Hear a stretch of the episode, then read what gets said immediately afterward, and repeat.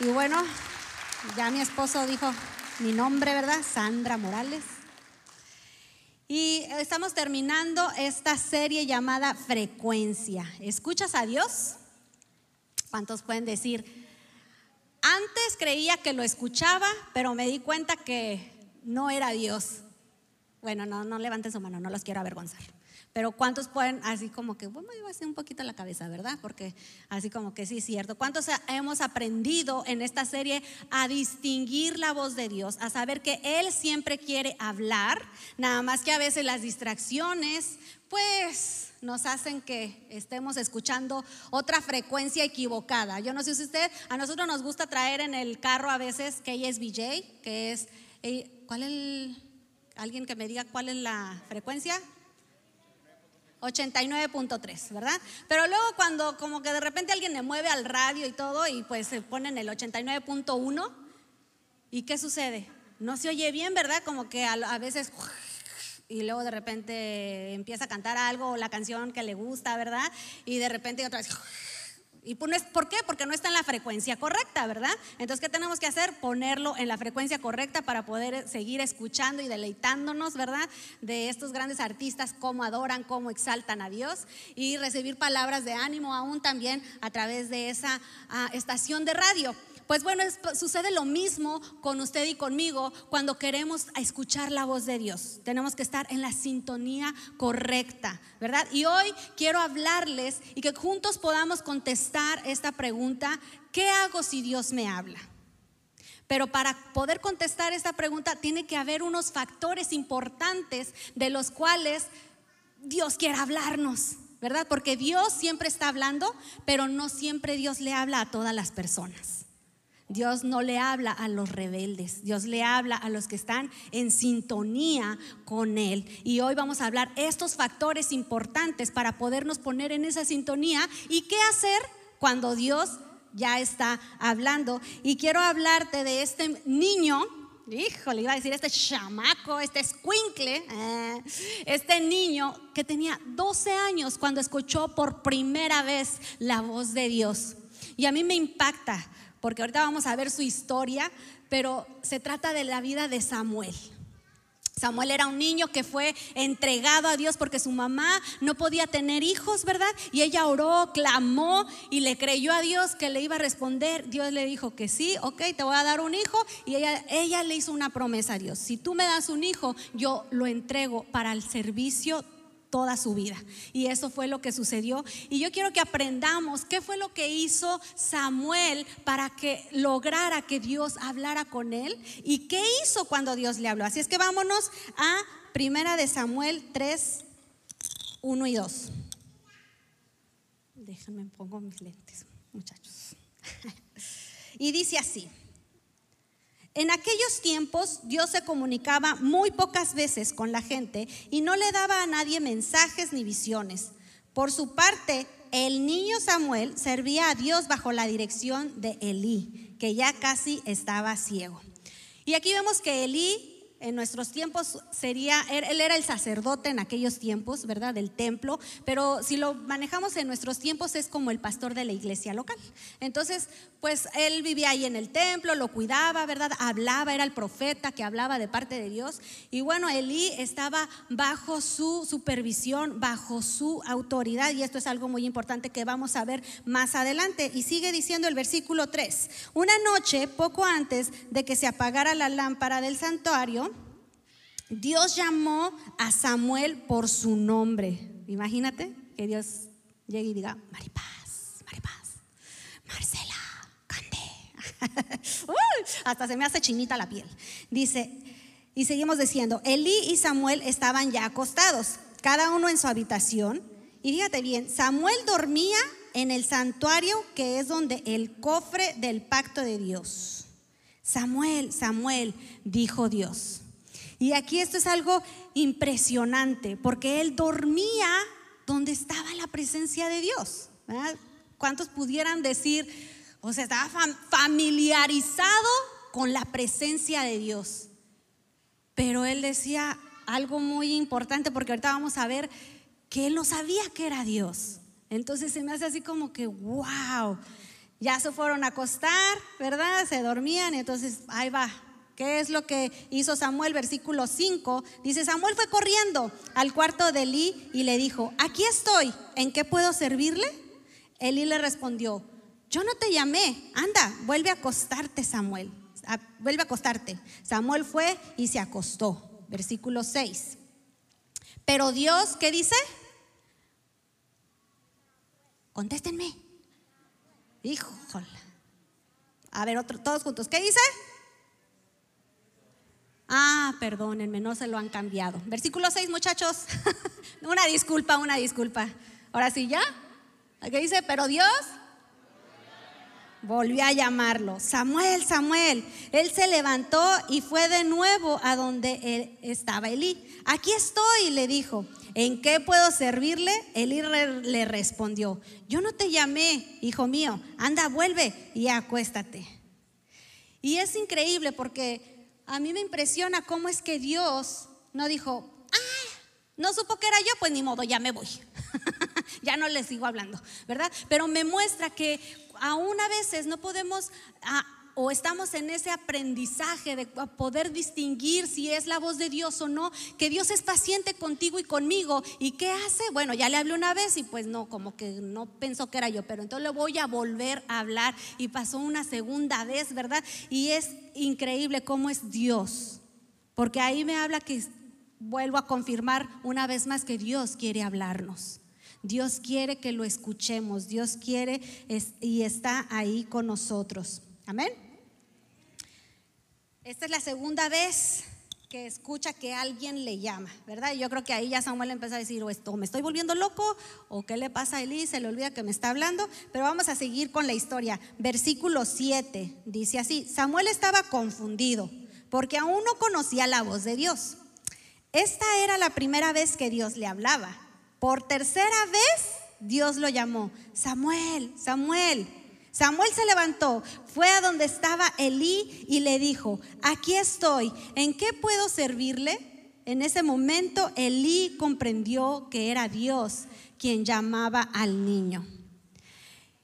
Y a mí se me, me hace recordar cuando, no sé si ustedes se acuerdan, que vino el pastor Toño del Río ¿verdad? En mayo y nos ah, estaba compartiendo con nosotros en estas noches de ADN y nos decía, hablaba este ejemplo bien claro y cuando le estaba estudiando para hablarlo, o sea, se me, me hizo recordar que cuando tú y yo, ¿por qué confundía Samuel la voz de Dios con la voz de Elí? Pues porque nos decía y nos compartía el pastor Toño que el, la voz de Dios siempre va a ser parecida al tono y al timbre de la de tu pastor. Y eso, wow, qué increíble. O sea, por eso él no conocía a Dios, pero pensaba que era su pastor, que en ese entonces era Elí en ese momento. Entonces, pero bueno, ahí ya vemos que Elí agarró, ¿verdad? La agarró y dijo, ah, pues si nada más estamos él y yo las puertas ya están cerradas, no hay nadie más que vaya a entrar al templo porque ya es de noche, ya es la hora de dormir todos en su camita ya a gusto y todo. Entonces, si no soy yo el que le está hablando, entonces es Dios. Y fíjense, vamos a seguir leyendo en el siguiente versículo 9. Así que le dijo este Elías Samuel, anda a acostarte. Si oyes otra vez que te llaman, contesta así. Dime, Dios mío, ¿en qué puedo servirte? Samuel volvió a acostarse y poco después Dios mismo ¿qué hizo? Se le acercó y lo llamó como antes. Samuel, Samuel. Y él le contestó, dime Dios, ¿en qué puedo servirte? Y aquí está la respuesta.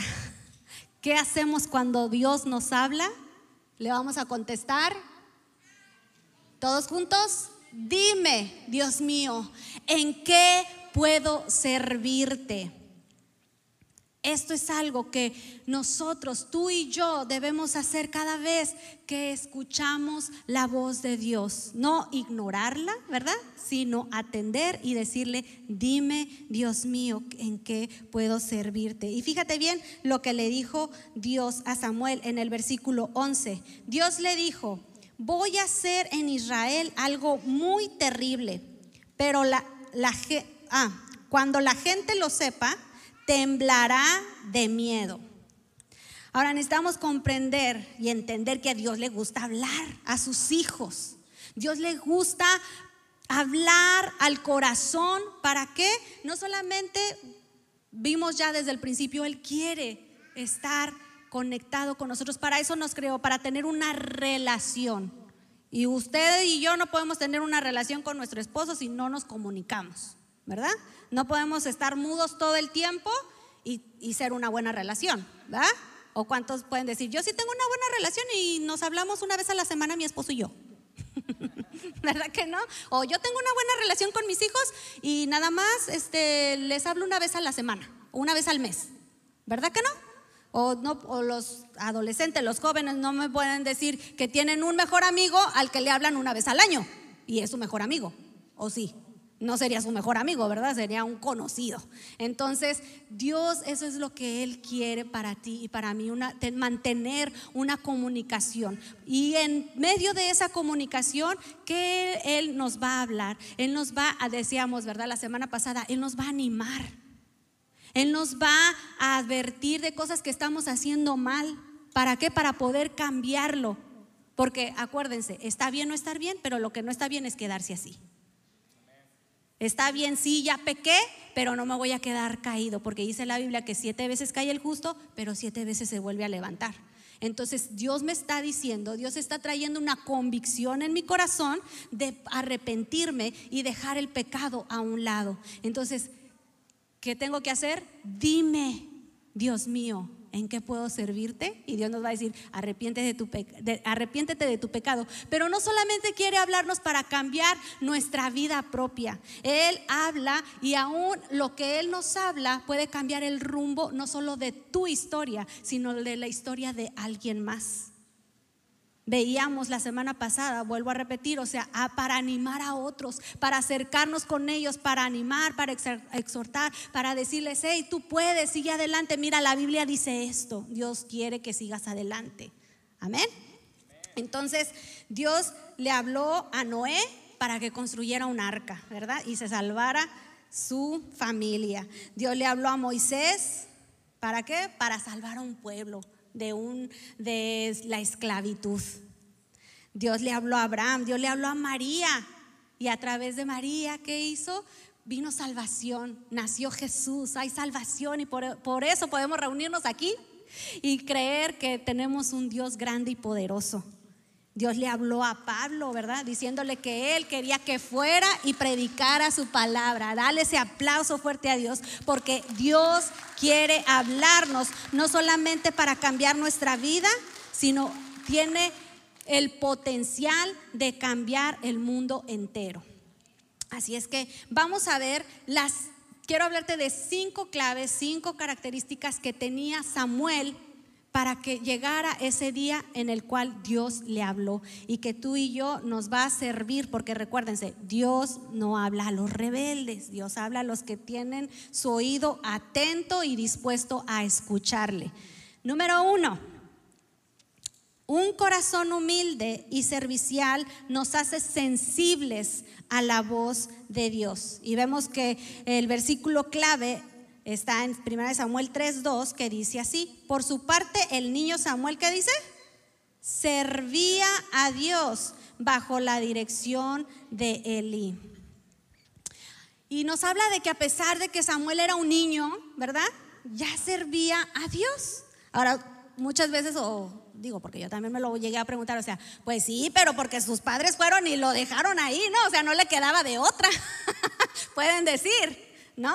Pero yo creo que a los 12 años Samuel ya tenía la suficiente madurez como para decidir, pues mejor me voy a mi casa. O sea, yo no hice el pacto con Dios, lo hicieron mis padres.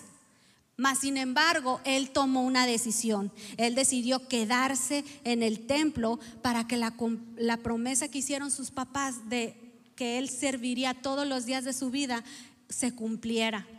Y lo hizo también por decisión propia. Así es que, joven, yo creo que ya tienes la edad suficiente también para decidir si quieres servir a Dios con todo tu ser, no nada más porque tus papás te estuvieron trayendo desde chiquito a la iglesia y ya tienes años, ¿verdad? Asistiendo, pero creo que todos ya podemos decir, mamá, papá, yo quiero servir en este equipo de voluntarios.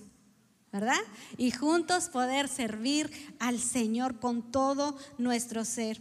Él tuvo unos papás que le enseñaron, le demostraron. Y tal vez me imagino que Samuel veía a sus papás una vez al año cuando era el tiempo de llevar las ofrendas al templo y ahí le preguntaban, eh, mijito, ¿cómo estás? Pues bien, mamá, aquí le estoy echando ganas. Mira, el pastor ya me puso en el sonido, entonces, pues bueno, ahorita estoy aquí aprendiendo porque como que todavía no le sé muy bien. Y, y bueno, él estaba allí con ese espíritu humilde, bajo la dirección, lo cual me lleva al número dos, que es vivir bajo autoridad prepara mi corazón para escuchar a Dios.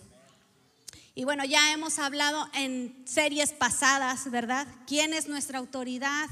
¿Qué es lo que tenemos que hacer cuando esa autoridad nos pide algo, ¿verdad?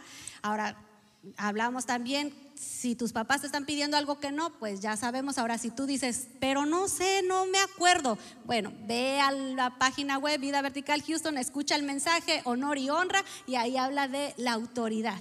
Pero hoy, en este día, se me hace algo tan increíble que mi esposo y yo, con lo más que nos topamos es con las esposas, mujeres. Tienes que vivir en autoridad. Y muchas veces podemos decir, no, yo sí, me rindo mi vida a Dios y todo. Pero nuestra autoridad también es nuestro esposo. Es la autoridad que Dios puso para que tú y yo fuéramos dirigidas, enseñadas y guiadas. Y yo sé, entiendo que algunas me van a decir, ya, mira, aquí, aquí están los pensamientos volando. Pero es que mi esposo no se somete a Dios. No demuestra que es un hijo de Dios y hace esto y hace el otro y me trata así y me trata así. Yo ya pasé por ahí, muchachas. Ya las entiendo completamente, pero ¿qué crees? El hecho de que tu esposo esté aquí el día de hoy muestra que en cierta manera se está sometiendo a Dios. Así es que, ¿por qué no mejor le ayudamos a hacer esa ayuda idónea? Que Él siga acercándose cada día a Dios y cuando llegue el día y te diga, pues no quiero ir a la iglesia, no, ándale mi amor, vámonos. Juntitos vamos a alabar juntos a Dios, vamos a adorarle, vamos a ver qué nos quiere hablar Dios en este día, ¿verdad? Y hombres, ustedes no se me hagan porque también es para ustedes. Ustedes también tienen que estar sometidos a Dios. Ustedes ya han de haber dicho, ay, qué bueno, ya le dijeron a mi vieja que se, que se me someta. Bueno, sí se va a someter, pero también el hombre tiene que estar sometido a Dios completamente. Tiene que demostrar que ama a Dios con todo su ser y obedecer todo lo que dice la Biblia, ¿verdad? ¿Qué nos dice, esposos? Amen a su esposa, es el vaso más frágil y, híjola, amén. Así es que sometidos también a qué otra autoridad? A nuestros líderes y pastores espirituales. También nos hemos topado cuando alguien se acerca y nos pide consejería, llegan, y ya lo ha, ah, compartido el pastor en otras ah, predicaciones, que llega la gente y dice, es que Dios me está diciendo esto. Bueno, entonces no sé por qué van con nosotros o nada más nos van a informar o nos están pidiendo un consejo, ¿verdad? Pero acuérdese que también debemos de estar sometidos a la voz de nuestro de nuestros pastores, porque hay decisiones importantes y nosotros lo hemos atravesado también en nuestro matrimonio. Hay veces que yo pienso de una manera, él piensa de otra manera y está bien, no estar en acuerdo, pero cuando hay una decisión importante que tomar, como les platicaba el pastor la semana pasada, teníamos que tomar la decisión importante de, mudarnos, ¿verdad? De ciudad, de una ciudad a otra y luego de un país a otro. Entonces no era una decisión que se pudiera tomar a la ligera y pues, ay, a ver qué pasa, ay, pues a ver si Dios provee o a ver si Dios nos usa, ¿verdad? No, eran decisiones importantes. Y cuando no estábamos, cuando no hemos estado de acuerdo es que yo pienso esto, ¿ah? ¿Ah? Porque mujeres, ¿cuántos podemos decir somos sensibles a la voz de Dios? Pero estar bajo autoridades, ok, ni tú ni yo nos ponemos de acuerdo, entonces vamos a pedir consejo, vamos a preguntar a nuestros pastores, a nuestros líderes, qué es lo que ellos pueden decirnos, porque acuérdate, cuando involucramos a otra persona, puedo verlo de un ángulo completamente diferente al que lo estamos viendo nosotros. Podemos, cuando no estamos involucrados en esa situación, podemos ver un panorama más amplio. Podemos recordarte a lo mejor versículos de la Biblia que a ti no se te habían venido a la mente. ¿verdad? Porque si algo que tenemos el pastor y yo es que siempre les vamos a aconsejar de acuerdo a la palabra de Dios, no a nuestro propio entendimiento y no a nuestra propia sabiduría. Hemos aprendido siempre a ver qué es lo que dice Dios, a pegarnos a la palabra de Dios. Y es lo, lo hemos hecho nosotros en nuestro matrimonio y lo hacemos cuando las ah, personas, las parejas, las familias vienen y se acercan con nosotros. Así es que aprendamos también a escuchar la voz de Dios. Bueno, es que yo estoy sintiendo esto, mi esposa siente esto, yo siento esto, ¿Qué nos pueden decir al respecto? Ah, espérame. Porque acuérdense que no hay nada nuevo en este mundo. Todo ya ha, ha, sido escrito en la Biblia. Todas las circunstancias han atravesado en la palabra de Dios. Dice que ya ahí está todo escrito. Ahí está nuestro manual.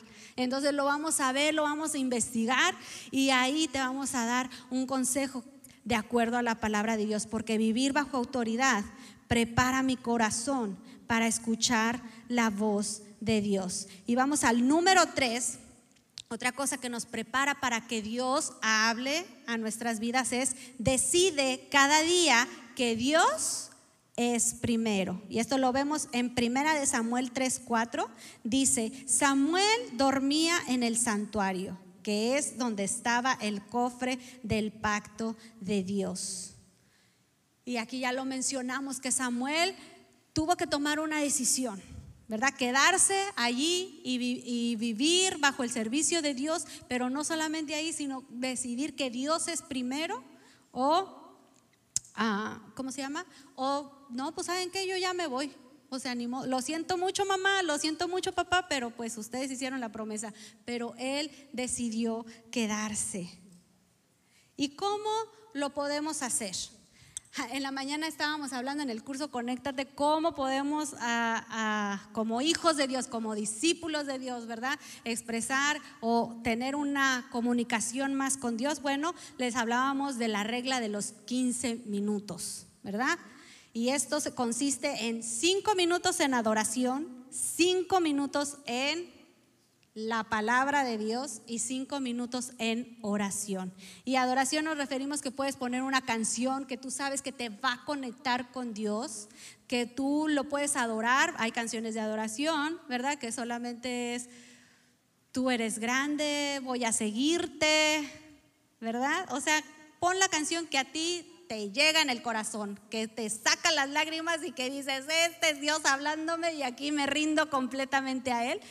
Y bueno, cinco minutos leyendo, pero no solamente leyendo así nada más por leer, como decía el pastor de que hay de Tim Marín, de Dopingüe, y dónde quedó el dedito, ahí quedó, ¿verdad? No, sino buscar un plan de la Biblia, algo, a lo mejor una situación, una decisión que tienes que tomar importante. Bueno, busca un plan de la Biblia que hable acerca de eso. Pueden usar la aplicación de YouVersion, que es la que a mí me encanta porque viene todo, ¿verdad?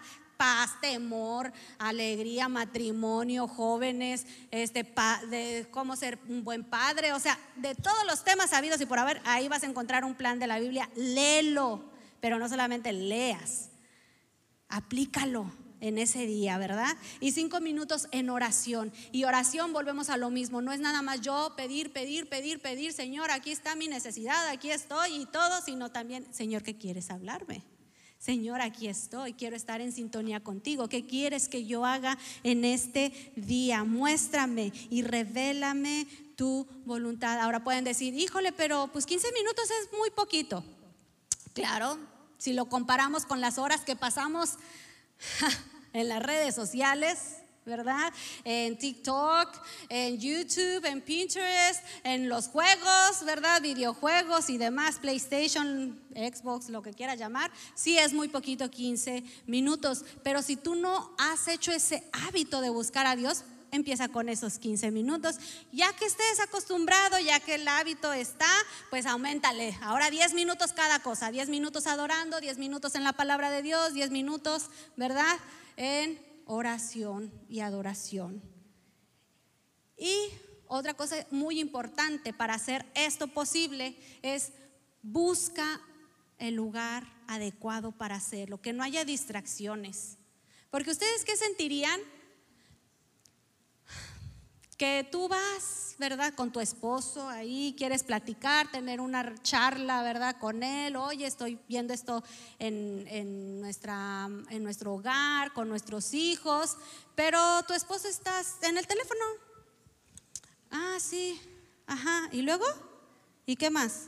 Ah, ajá, ajá, ajá. Ay, ¿me estabas diciendo? ¿Qué? Cuando ya le preguntas algo en específico, ¿qué piensas? ¿Está bien que, hagamos esto? Y él se queda así como que, ¿qué? ¿Eh? ¿Eh? ¿Me estás hablando? ¿A mí? ¿Verdad? No, nos sentimos mal, sentimos que no somos importantes, ¿verdad? Para nuestro esposo, para una amiga, para un amigo, para nuestros padres, y es el caso de los hijos que están hablando con los padres, algo importante. Entonces necesitamos quitar toda distracción, necesitamos quitar todo aquello que va a hacer que no podamos conectarnos con Dios. Y es buscando ese tiempo. Ya sea, si a ti se te acomoda mejor en la mañana, cuando todavía nadie se va a levantar, bueno, levántate esos 15 minutos antes, ponte ahí, no vayas a agarrar el teléfono para hacer otra cosa más que para enfocarlo a lo que lo vas a hacer. Si tienes notificaciones, lo que yo hago muchas veces es ponerlo en modo avión para que no entren llamadas, no entren notificaciones, no entren mensajes, no entre nada, sino yo estar concentrada en lo que estoy haciendo, leyendo mis planes, buscando a Dios, preguntándole qué quieres, qué quieres hablarme hoy, Dios. ¿Qué quieres que yo haga o que deje de hacer que estoy haciendo mal? Háblame, háblame, aquí estoy. ¿En qué puedo servirte? Entonces, hagámoslo. Y esto nos lleva al punto número cuatro, cuando ya tenemos esa relación con Dios. Número cuatro, una vida consagrada a Dios. Dios quiere que consagremos nuestra vida dedicándonos completamente a Él. Ahora no significa que las 24 horas vas a estar hincado ahí, ¿verdad? Y, orando y todo. No, no se, no se trata de eso, pero se trata de que durante el día vas a estar pensando en Él, durante el día vas a estar que si algo se fue revelado en tu, en, en tu momento de devocional con Dios, lo vas a estar meditando durante todo el día. Y Señor, ¿cómo lo puedo aplicar ahora? ¿Cómo lo puedo aplicar en este día en mi matrimonio? ¿Cómo lo puedo aplicar con mis hijos? ¿Cómo lo puedo aplicar en la escuela? ¿Cómo lo puedo aplicar con mis amigos? ¿Cómo lo puedo aplicar? ¿Verdad? Dice primera de Samuel 1.10. Ana, espérenme tantito. Ya, ahora sí veo. Ana estaba tan triste que no dejaba de llorar. Por eso oró a Dios y le hizo esta promesa. Dios Todopoderoso, yo soy tu humilde servidora.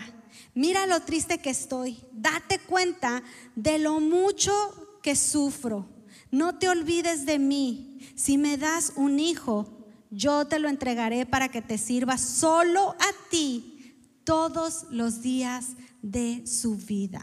Ahora vemos que Ana, si Samuel pudo estar consagrado fue porque tuvo una mamá que se la pasaba en el templo. ¿Sí me explico? O sea, cuando tenía que ir. No dice que Ana se la pasaba todos los días, ¿verdad? Pero habla de que Ana estaba allí rogándole a Dios, pidiéndole en ese momento un milagro, pero nos habla que estaba consagrada a Él. Y es por eso que fue el resultado Samuel. Lo pudo consagrar también. ¿Verdad? ¿Vamos bien? Y Dios contestó la oración de Ana. Y fíjense lo que dice Primera de Samuel 1:21. Dice, al año siguiente, cuando llegó el tiempo de ir al santuario para presentar la ofrenda acostumbrada, el Caná fue a Silo con toda su familia para cumplir su promesa. Ahora no vemos solamente una mamá consagrada. ¿Ok? Aquí, ¿quién, es, quién era el Caná? El papá de Samuel. Así es que hombres, no solo la, solo la mamá tiene que estar consagrada, ¿verdad? Yendo a los grupos Conéctate, también los hombres tienen que asistir, ¿verdad? Y consagrarse a Dios, porque esto me habla que no es responsabilidad de la iglesia el que tus hijos sirvan a Dios. Es tu responsabilidad como padre el modelarle a tus hijos cómo deben servir a Dios. Porque una cosa es decirles, ándale, mi hijo, sirve, necesitan ayuda acá y todo eso. Pero, pues uno ahí, ¿verdad? En su sillita, bien comodito. Pero no, es nuestra responsabilidad. Nuestros, nuestros hijos son prestados no son nuestros y no son eternamente nuestros, ¿verdad? Dios nos los prestó para guiarles, para enseñarles, para modelarles cómo es vivir una vida que a Dios le agrade, cómo es vivir consagrados a Dios y a su servicio. Pero si tú y yo no les ponemos el ejemplo, difícilmente van a hacerlo, a menos que tengan un encuentro increíble con Dios, que es nuestra oración, que cada joven, cada señorita tenga un encuentro personal con Dios y sean transformados de una manera que vivan apasionadamente, pero eso no va a ser posible si papá y mamá no modelamos que también estamos buscando eso. Buscamos una relación con Dios, no solamente que estar ahí orando y orando y orando, sino demostrando, ¿verdad? Poniendo en acción lo que vamos aprendiendo de la palabra de Dios. Así es que papás, es nuestra responsabilidad. No vayan a decir, es que el líder de jóvenes, José, me lo echó a perder. Oh, no, más bien agradecidos deberíamos de estar con José López, nuestro líder de jóvenes, porque Él nos está echando una mano increíble tratando de aconsejar a nuestros jóvenes, a nuestras señoritas que viven una vida en santidad y se los está modelando. De eso sí puedo estar segura. Entonces, pero eh, no es del 100% la responsabilidad. La responsabilidad es tuya y mía. Si queremos ver hijos que sirvan a Dios consagrados a su servicio. Amén. Y esto me lleva al último punto. El número 5. Lo que sea que Dios te hable, hazlo. Ahora, hasta este momento de la historia, no sé si ustedes se han preguntado, ¿por qué Dios escogió a un niño en vez de hablarle al profeta? ¿verdad? Porque todos podemos ver que el profeta en ese tiempo era Elí, pero Dios que dice no le habló a Elí en ese momento, sino que le habló a Samuel. Y aquí en Primera de Samuel 2:12 nos deja saber el motivo y fíjate bien lo que dice. Los hijos de Elí eran muy malos y no respetaban ni obedecían a Dios. Hacían cosas terribles con las ofrendas que la gente llevaba al santuario. Entonces, en otras palabras,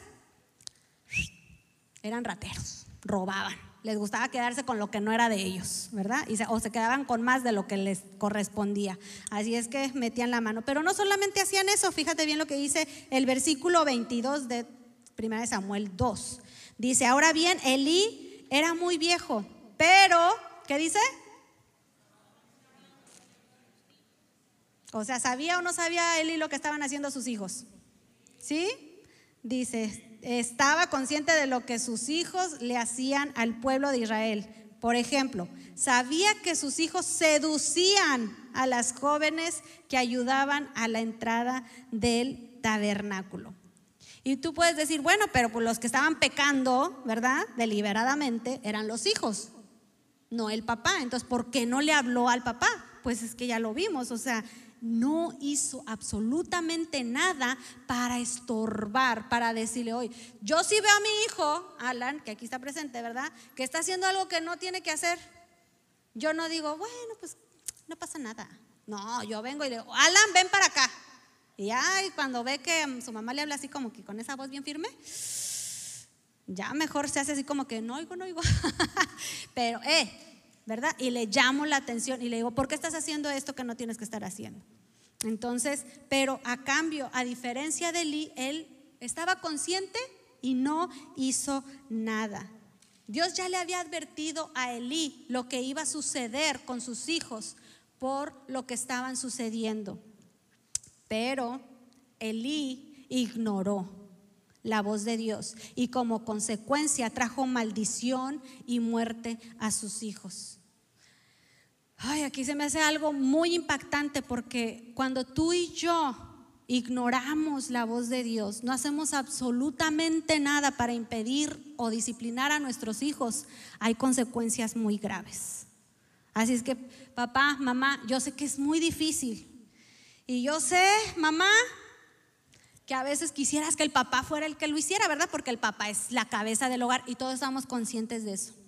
Pero hay veces que el papá trabaja hasta muy tarde, ¿verdad? Entonces, ¿a quién van a tener los hijos?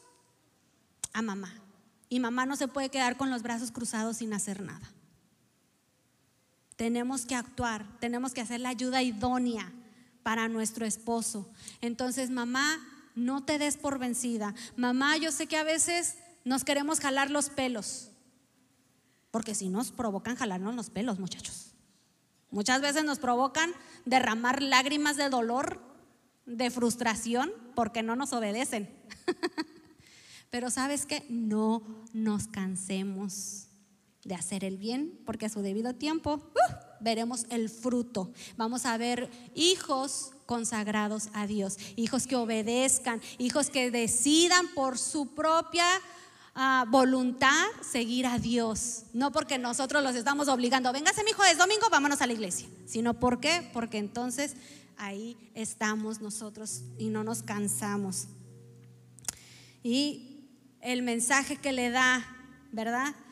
Dios a Samuel, porque ya Eli lo ignoró, entonces vamos a ver qué fue el mensaje que le dio a Samuel. En primera de Samuel 3:12 dice, "Llevaré a cabo todas mis amenazas contra Elí y su familia." O sea que Elí ya sabía que le iba a pasar a sus hijos, pero lo ignoró.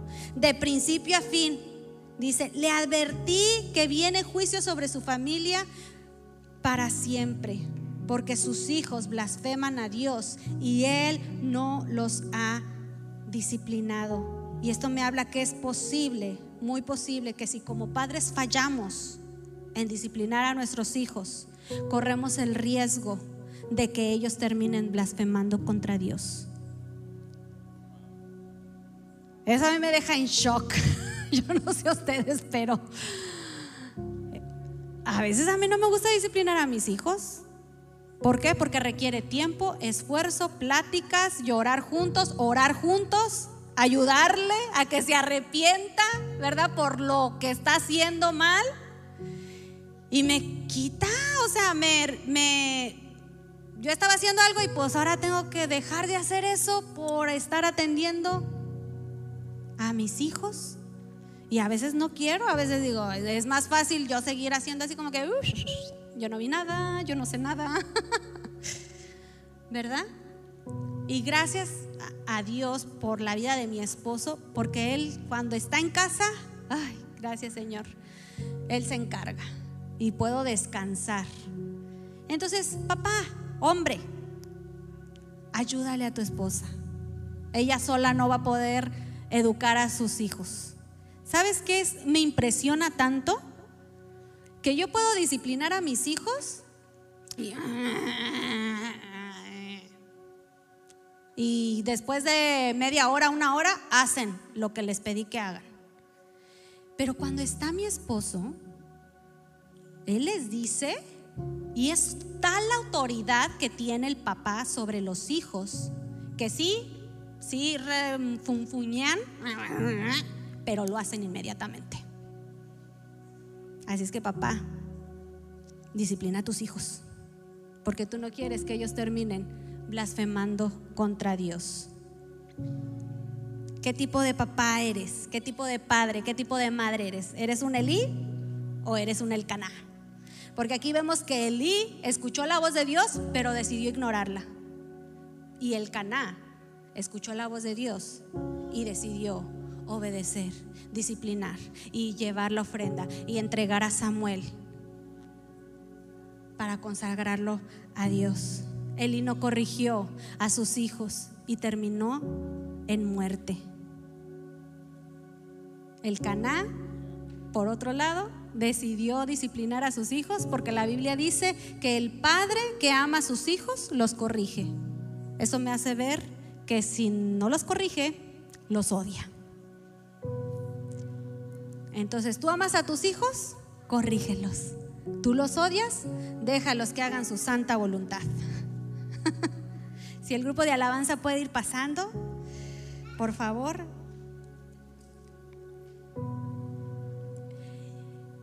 Y quiero que te quedes con esto.